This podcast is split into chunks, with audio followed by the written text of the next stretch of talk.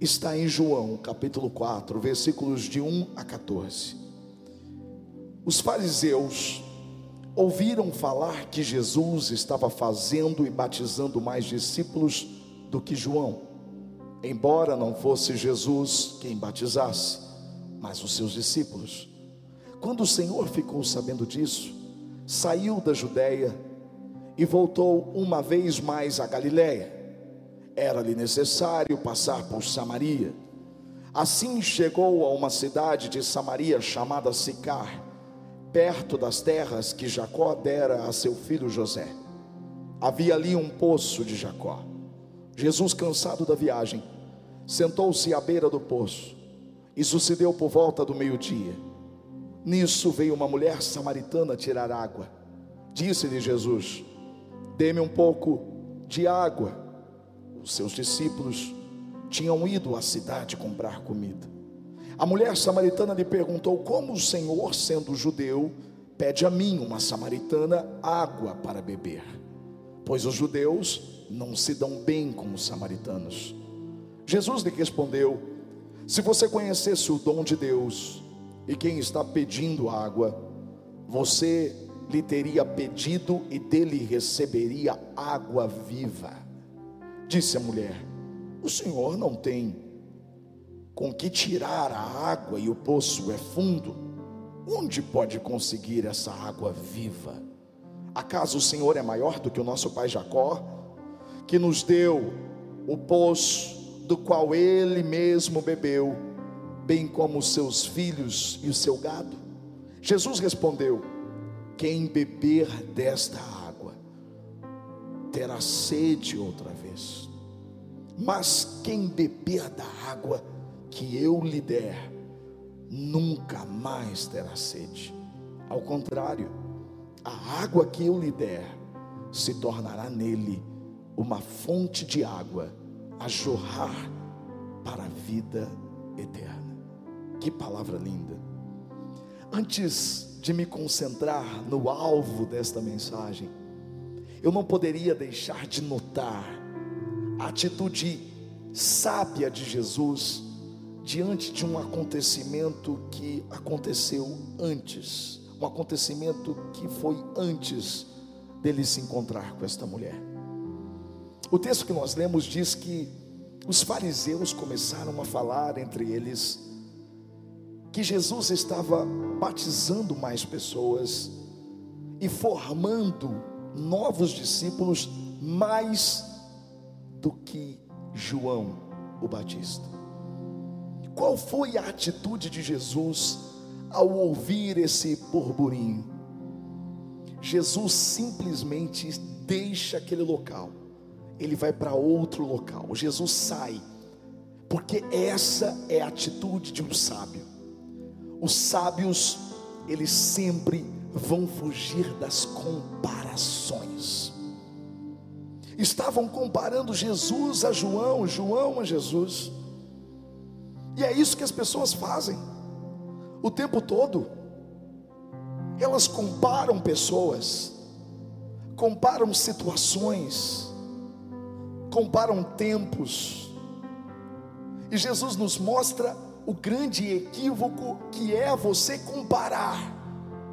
Quantas vezes fizemos isso?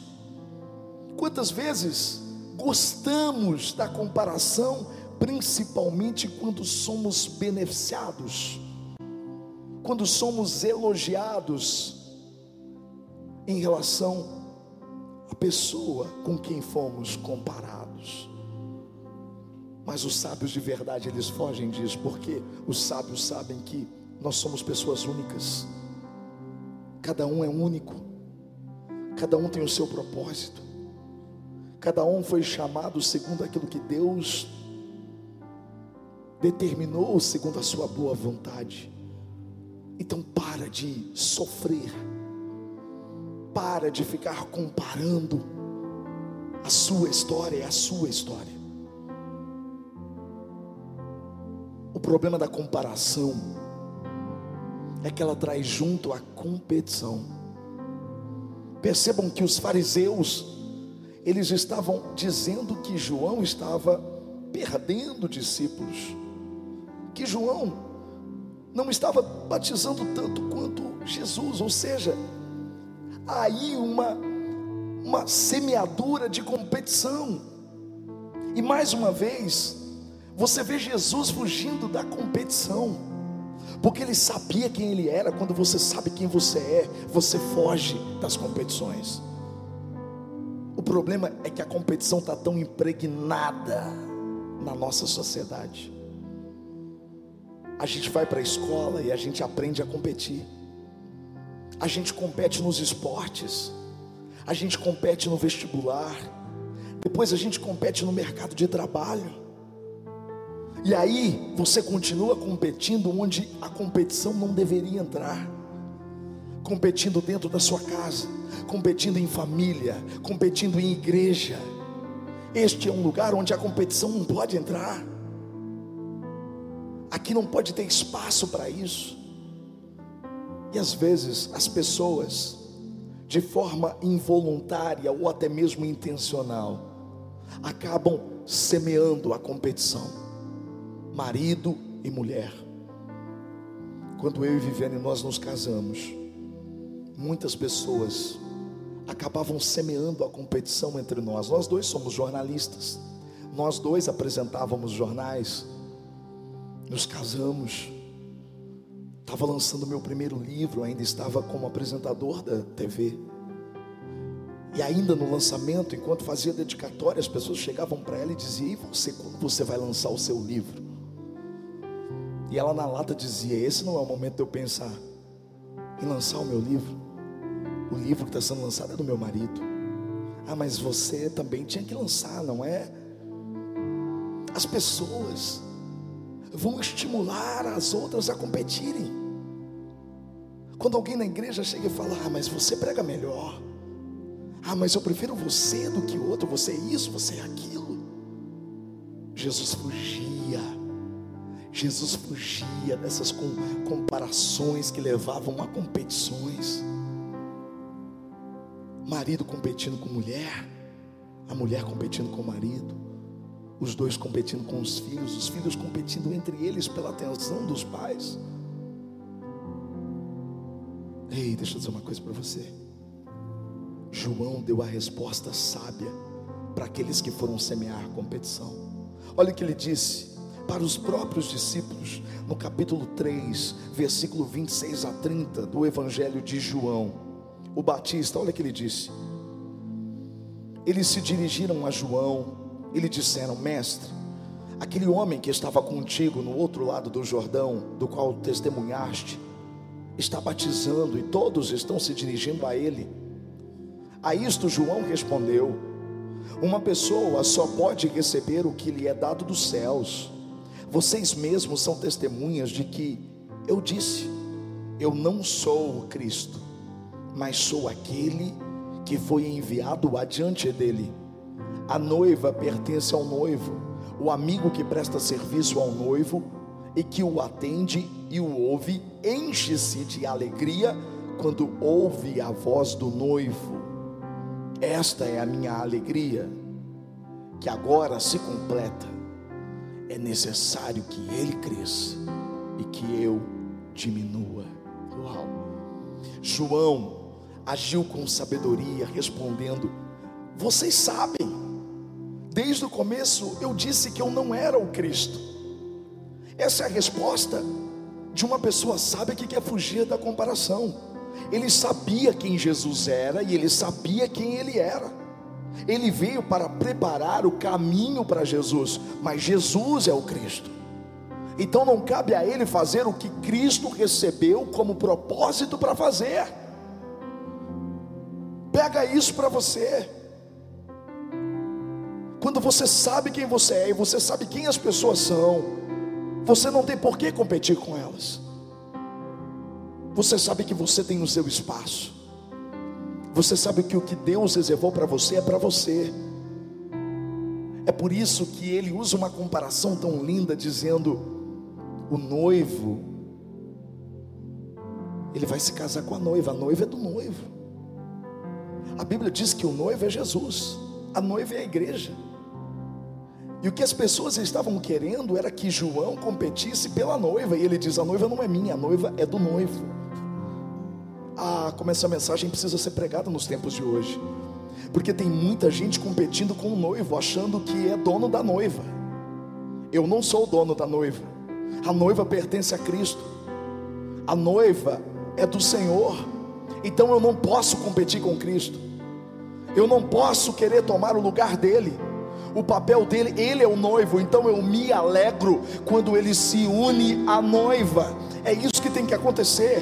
Você tem que se alegrar com o que Cristo está fazendo e não querer competir com ele, cara. Para com isso. Foge das competições. Jesus fugiu das comparações, Jesus fugiu das competições, Jesus fugiu do conflito. Ele não fica ali para esperar o conflito com os fariseus, porque viriam a ele e colocariam ele como alvo ali naquele momento. Irmãos, isso é sabedoria. É quando a gente foge do conflito. Às vezes, as pessoas se comportam como tolas quando elas procuram um conflito. Eu fico enojado em ver a rede social. Porque quando é política, as pessoas estão discutindo e estão xingando umas às outras, e estão partindo para o conflito por causa disso. Agora é a pandemia, então todo mundo quer achar culpado. Quem é culpado pela pandemia? Não são os comerciantes, não é a população, não são os políticos, e não é isso. Ah, para com isso, para de ficar procurando conflito. Eu estou falando para a igreja, eu estou falando para aqueles que se identificam com Cristo. Se você vê alguém que pode ter o, o, adesivo da missão encorajamento no carro, pode dizer que é da igreja, mas que vai para a rede social para procurar qualquer tipo de conflito, essa pessoa não é a minha ovelha.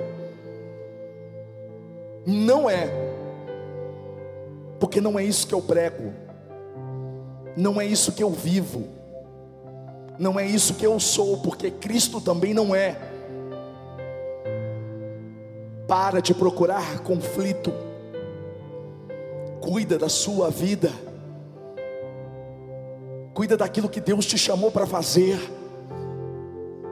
Foi isso que Jesus fez, porque ele sabia que a competição, a comparação e o conflito só tem um objetivo: são iscas de Satanás, para que a pessoa perca o tempo e deixe de fazer o que Deus chamou para fazer.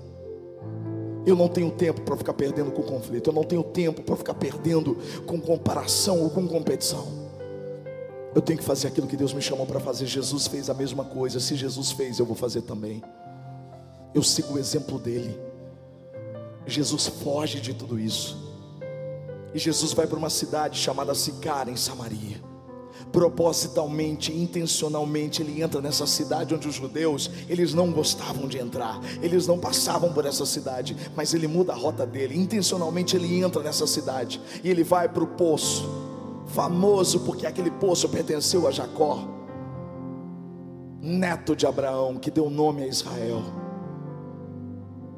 Ele chega nesse lugar porque ele sabia que ali ao meio-dia, no sol escaldante de 60 graus do Oriente Médio, ele encontraria aquela mulher, uma mulher samaritana. Ele dispensa os seus discípulos, eles vão até a cidade comprar comida. E Jesus fica ali para ter um encontro pessoal com aquela mulher. Aquela mulher se espanta pela forma como Jesus a tratou. A aproximação de Jesus causou um estranhamento naquela mulher. Sabe por quê? porque os sábios, eles agem diferentes para alcançar resultados diferentes. É por isso que no final do ano a gente sempre vê aquela mesma frase: o tolo é aquele que espera resultados diferentes fazendo as mesmas coisas, e é verdade. Não adianta você plantar uma coisa e esperar colher outra. Uma pessoa sábia de verdade, ela age diferente. Os samaritanos, eles não se davam com os judeus e nem os judeus com os samaritanos. Pelo simples fato dos samaritanos serem considerados um povo misto, filhos de judeus com estrangeiros. Então eles eram menosprezados, desprezados, diminuídos pelos judeus. Aquela mulher certamente já tinha ouvido muitas ofensas de judeus. Ela se sentia excluída, rebaixada, e tudo que ela podia sentir era verdade. E ela causa a causa do estranhamento nela, porque Jesus tinha roupa de judeu, falava como judeu, mas tinha respostas diferentes. Jesus tratou aquela mulher de forma diferente, e o final dessa história foi responsável pela conversão de uma cidade inteira. Se a gente quer resultados diferentes, a gente precisa ser sábio. Se as pessoas que estão à sua volta não têm ouvido Cristo, é porque você precisa mudar o discurso. Se você tem tentado de uma forma e não tem dado certo, peça a sabedoria do Senhor. Seja para o que for na sua vida, você precisa mudar as suas atitudes para que os seus resultados sejam diferentes. Então Jesus age com sabedoria, porque ele sabia que dentro daquela mulher havia muitas perguntas. Jesus não tem problema com as nossas perguntas, ele vem de encontro com as nossas perguntas. Aquela mulher tinha tantas indagações dentro dela, por ser samaritana, ela tinha dentro dela a seguinte pergunta: onde é o local que pode se adorar? Porque os judeus diziam que o lugar onde se podia adorar unicamente era Jerusalém. Mas eles não podiam entrar em Jerusalém, então eles adoravam em Samaria. Então, para ela, Jesus respondeu: Ei, mulher, chegou o tempo em que os verdadeiros adoradores, o Pai procura eles, os verdadeiros adoradores, aqueles que o adorarão em espírito e em verdade. Jesus dá uma resposta não apenas para ela, mas para nós, da importância de se adorar em espírito e em verdade porque são esses os verdadeiros adoradores que o Pai procura. Aquela mulher era tão insatisfeita e Jesus revela a ela o motivo disso. Já teve cinco maridos e o homem com quem ela morava não era marido dela. E ela se espanta diante das revelações que Jesus dava a ela com tanta sabedoria. Essa mulher teve a vida transformada porque estava diante dela não alguém que tinha a resposta, mas alguém que era a própria resposta.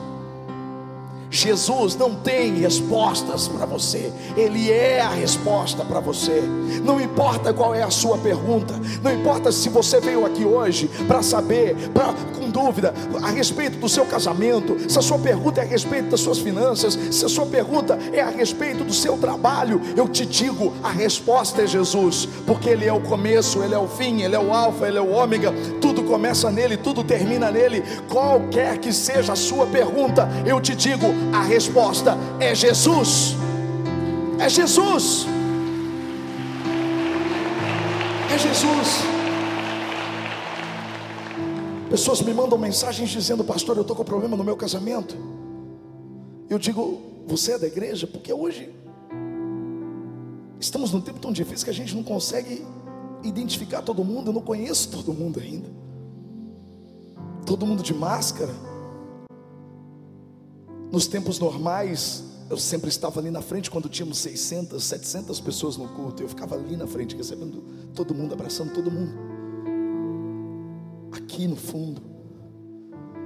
E às vezes eu preciso perguntar: Você é da igreja? Ela disse: Não, pastor, eu já fui uma vez na igreja. Eu digo: Mas você precisa, mais do que igreja, vocês precisam de Jesus. Não, mas o problema do meu marido é isso, isso, isso.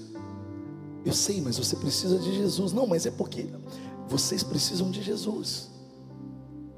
O que essa mulher que mandou mensagem para mim não entendeu, é o mesmo que a, samaritana não estava entendendo e que muitos de nós não entendemos. Jesus é a resposta para tudo. Ele é a resposta para para suas decepções, Ele é a resposta para os seus traumas, Ele é a resposta para os seus medos, Ele é a resposta para as suas doenças. Ele é a resposta para tudo que você precisa. Jesus é suficiente. Ele é a resposta. Ele é a base. Ele é a sustentação de tudo. Jesus é a resposta para esse Covid-19. o que as pessoas ainda não entenderam.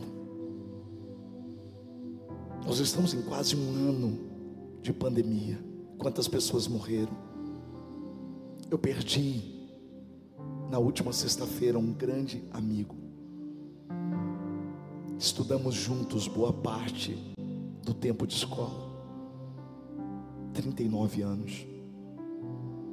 Ele se converteu, um homem de Deus. Inclusive, quando eu comecei o meu ministério, ele e a esposa Isabela, eles enviavam uma oferta mensal, depositavam na nossa conta, porque eles sabiam das dificuldades que a gente estava enfrentando. Ele contraiu Covid junto com os meus pais.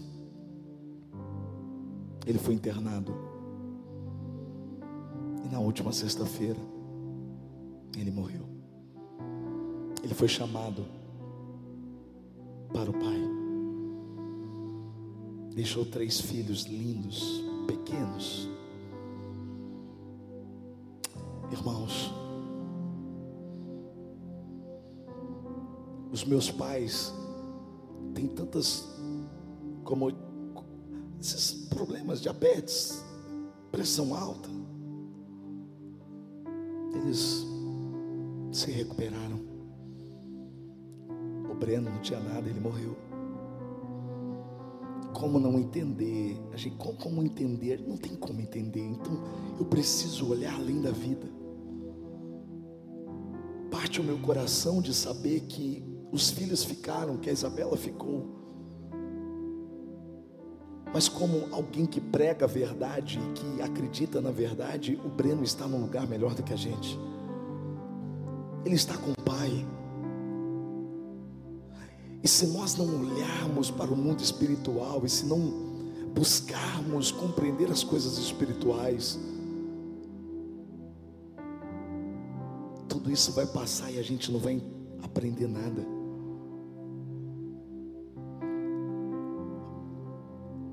Você já pensou que Deus ele tem o controle de todas as coisas? Se ele quisesse ter acabado com isso, ele já tinha acabado há muito tempo. E por que, que ele não acabou? Eu não sei. Eu não sou Deus. Os pensamentos dele são diferentes dos meus, os caminhos dele são diferentes dos meus. Mas uma coisa é, os nossos olhos precisam se voltar para Ele. É por isso que nós, como igreja, não podemos nos calar. Precisamos anunciar essa esperança que vai além da vida.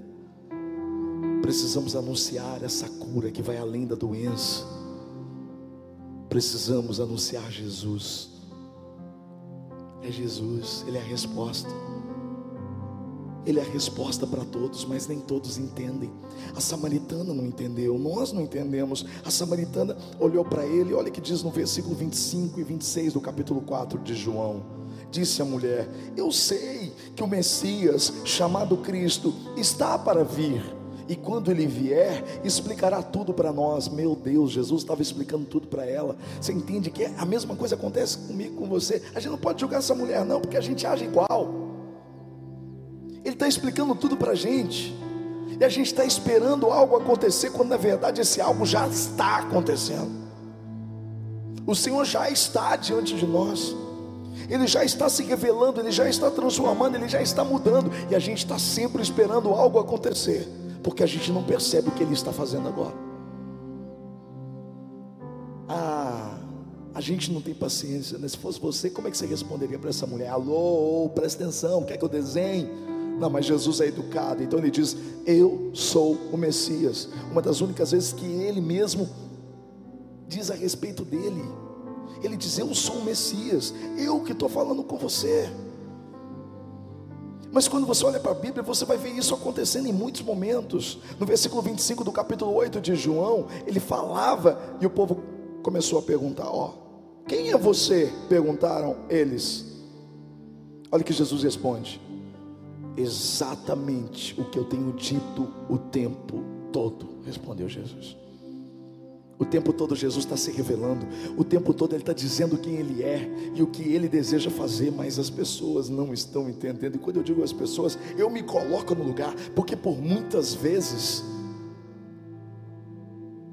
eu me pego exatamente não entendendo. Olha o que Jesus disse para essa multidão, ele disse, falando novamente ao povo, Jesus disse: Eu sou a luz do mundo. Quem me segue nunca andará em trevas, mas terá a luz da vida. Você não precisa de uma luz, você precisa da luz, a única luz, e essa luz que ilumina é Jesus Cristo. É Jesus a luz que nós precisamos. Quando a gente segue Ele, não tem como você tropeçar. Quando você segue Jesus, não tem como. Ah, está tudo escuro. Eu não consigo ver o futuro. Eu não consigo perceber. Eu não consigo enxergar. Olha para Jesus.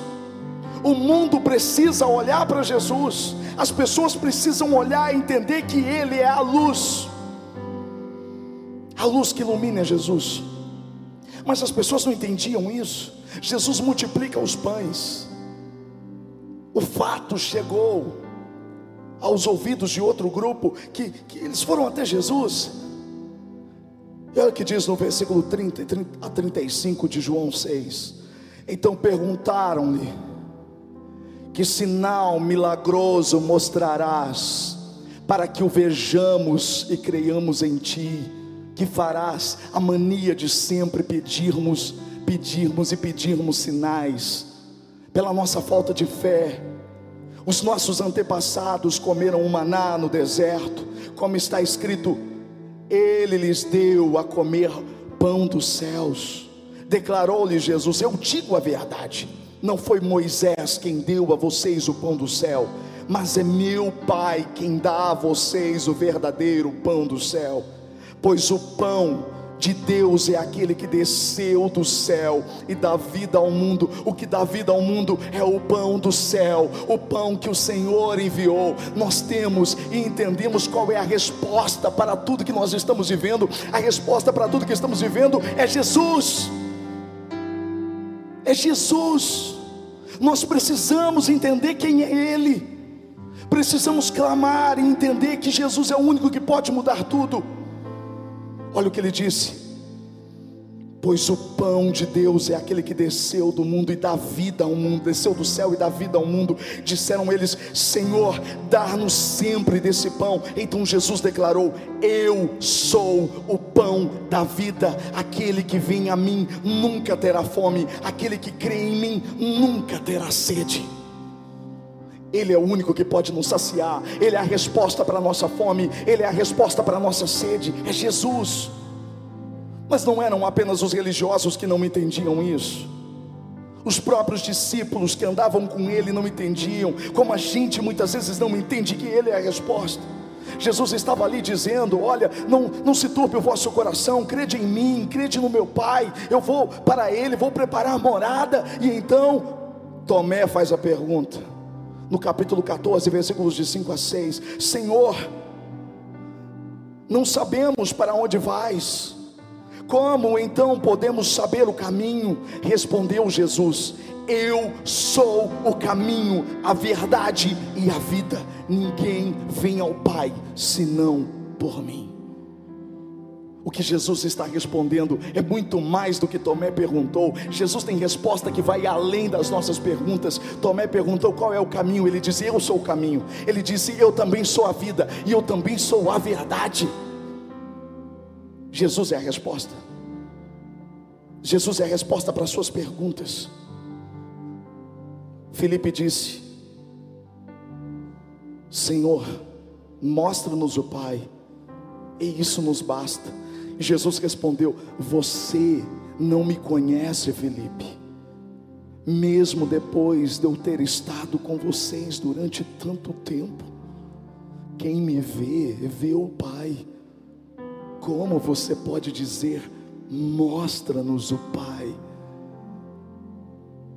Ele se revela para nós todos os dias e nós estamos tão concentrados nas nossas perguntas nas nossas indagações, nos nossos problemas e não conseguimos enxergar que Ele é a resposta. Lembra de Jesus chegando em Betânia? Lázaro, seu amigo, estava morto há quatro dias. Marta e Maria foram ao encontro do Mestre. E elas tinham intimidade com ele. E Marta, ela, ela toma a frente e diz: Senhor, Se o Senhor tivesse vindo antes, o meu irmão não teria morrido. A verdade é que Marta estava concentrada naquilo que Jesus poderia ter feito. Ela estava imaginando que Jesus poderia ter curado. E ela não conseguia entender que Jesus era a resposta de ressurreição. O próprio Jesus disse: Marta, o seu irmão ressuscitará. Ela disse: Senhor, eu sei que ele vai ressuscitar no último dia. E ele disse: Não, Marta, eu sou a ressurreição e a vida. Aquele que crê em mim, ainda que morra, viverá. Então Jesus chega diante do túmulo e ele diz: Afastem a pedra. E então, mais uma vez, Marta chega e diz: Senhor, mas cheira mal, já tem quatro dias. E Jesus, mais uma vez, diz: Marta, eu não disse para você que se você cresce, você viria a glória de Deus. E Jesus diz: Lázaro, vim para fora. E assim aconteceu, porque Jesus é a resposta. Jesus vai além da sua pergunta. Para de limitar o Senhor. Ele tem a resposta para o seu casamento. Ele é a resposta para o seu casamento. Ele é a resposta para a sua vida profissional. Ele é a resposta para a sua depressão. Ele é a resposta para a sua síndrome do pânico, para o seu vazio, para a sua solidão, para a sua maledicência, pela sua vontade, que às vezes é, tende para a carne, para o pecado. Ele é o Deus que te satisfaz. Essa resposta está aqui, você escolhe, você sai com ela ou você sai sem ela. Essa resposta está acessível para você. Feche os olhos, diga para ele. Esse é o momento seu e ele. É o momento em que você coloca tudo que você ouviu aqui, tudo que o Senhor disse para você. É o momento que você coloca o seu coração diante dele e diz: Senhor, o Senhor é a resposta que eu preciso. O Senhor é o pão que me alimenta. O Senhor é a porta que eu preciso para entrar. O Senhor é a ressurreição e a vida, a verdade, o caminho. O Senhor é o meu pastor. O Senhor é a minha resposta. O Senhor é a resposta que eu preciso para minha família, para minha casa. O Senhor é a resposta que eu preciso para minha vida. O Senhor é a resposta para essa cidade, Senhor. O Senhor é a resposta para o Brasil. O Senhor é a resposta para este mundo. Nós não podemos convencê-los, mas o Espírito pode. Espírito Santo, convença. Convença, Espírito Santo que só Jesus é a resposta. Convença aqueles que nós amamos. Convence aqueles que são difíceis. Convence aqueles que estão perdendo tempo com a competição, com a comparação e com o conflito. Convence aqueles que estão esperando resultados diferentes, mas que continuam fazendo as mesmas coisas. Convence aqueles que ainda não entenderam e estão apenas concentrados em suas próprias perguntas e não têm conseguido ouvir a resposta que é Cristo. Tu és a fonte, Senhor. Do Senhor vem a água que sacia a nossa sede. Essa água é gratuita, mas custou caro. Essa água custou o teu sangue naquela cruz. Essa água é a água da vida, essa água que flui do teu trono, essa água que está aqui hoje para nos lavar, para nos limpar. Nós cremos que existe um rio, Senhor. Existe um rio, Senhor.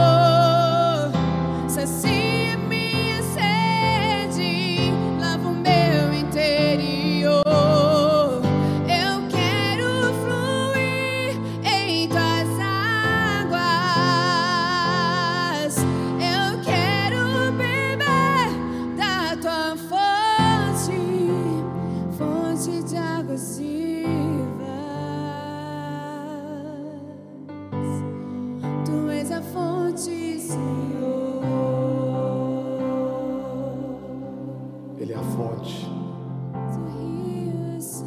Ele sempre foi o rio, ele sempre foi.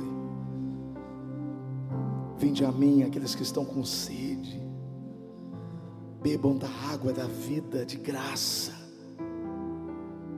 Aleluia, Jesus. Obrigado por ser a resposta para todas as nossas perguntas. Abençoa os teus filhos e que eles sejam resposta na casa deles agora. Que eles sejam resposta onde eles forem plantados pelo Senhor. Obrigado por essa oportunidade de estarmos na tua casa. Obrigado porque eu sei que o Senhor é a resposta que esse esse mundo precisa. E que o grande amor do Senhor, a graça do Filho Jesus e a comunhão com o Espírito Santo seja sobre a vida dos teus filhos, sobre as famílias, sobre as ovelhas desse aprisco, sobre as pessoas que estão nos assistindo agora, em nome de Jesus, amém, amém. Uma semana incrível e cheia de sabedoria sobre a sua vida, em nome de Jesus. Deus abençoe, amo vocês, se assente, saia com calma, seguindo todos os protocolos. Deus abençoe.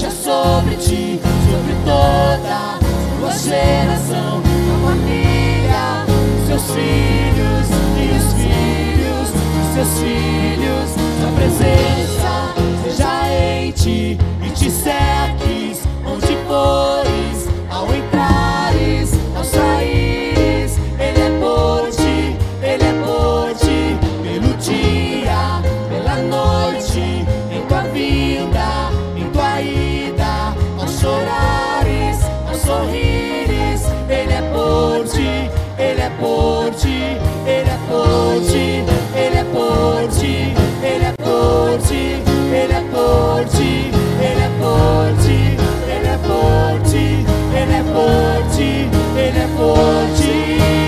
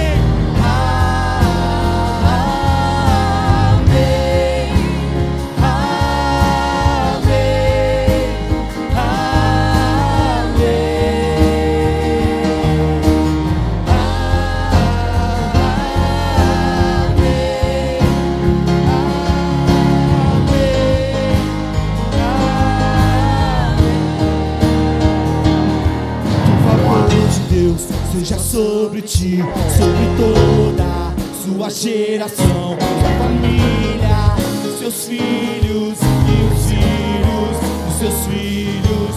O favor de Deus seja sobre ti, sobre toda sua geração, família, os seus filhos e os filhos dos seus filhos. Que o favor de Deus seja sobre ti.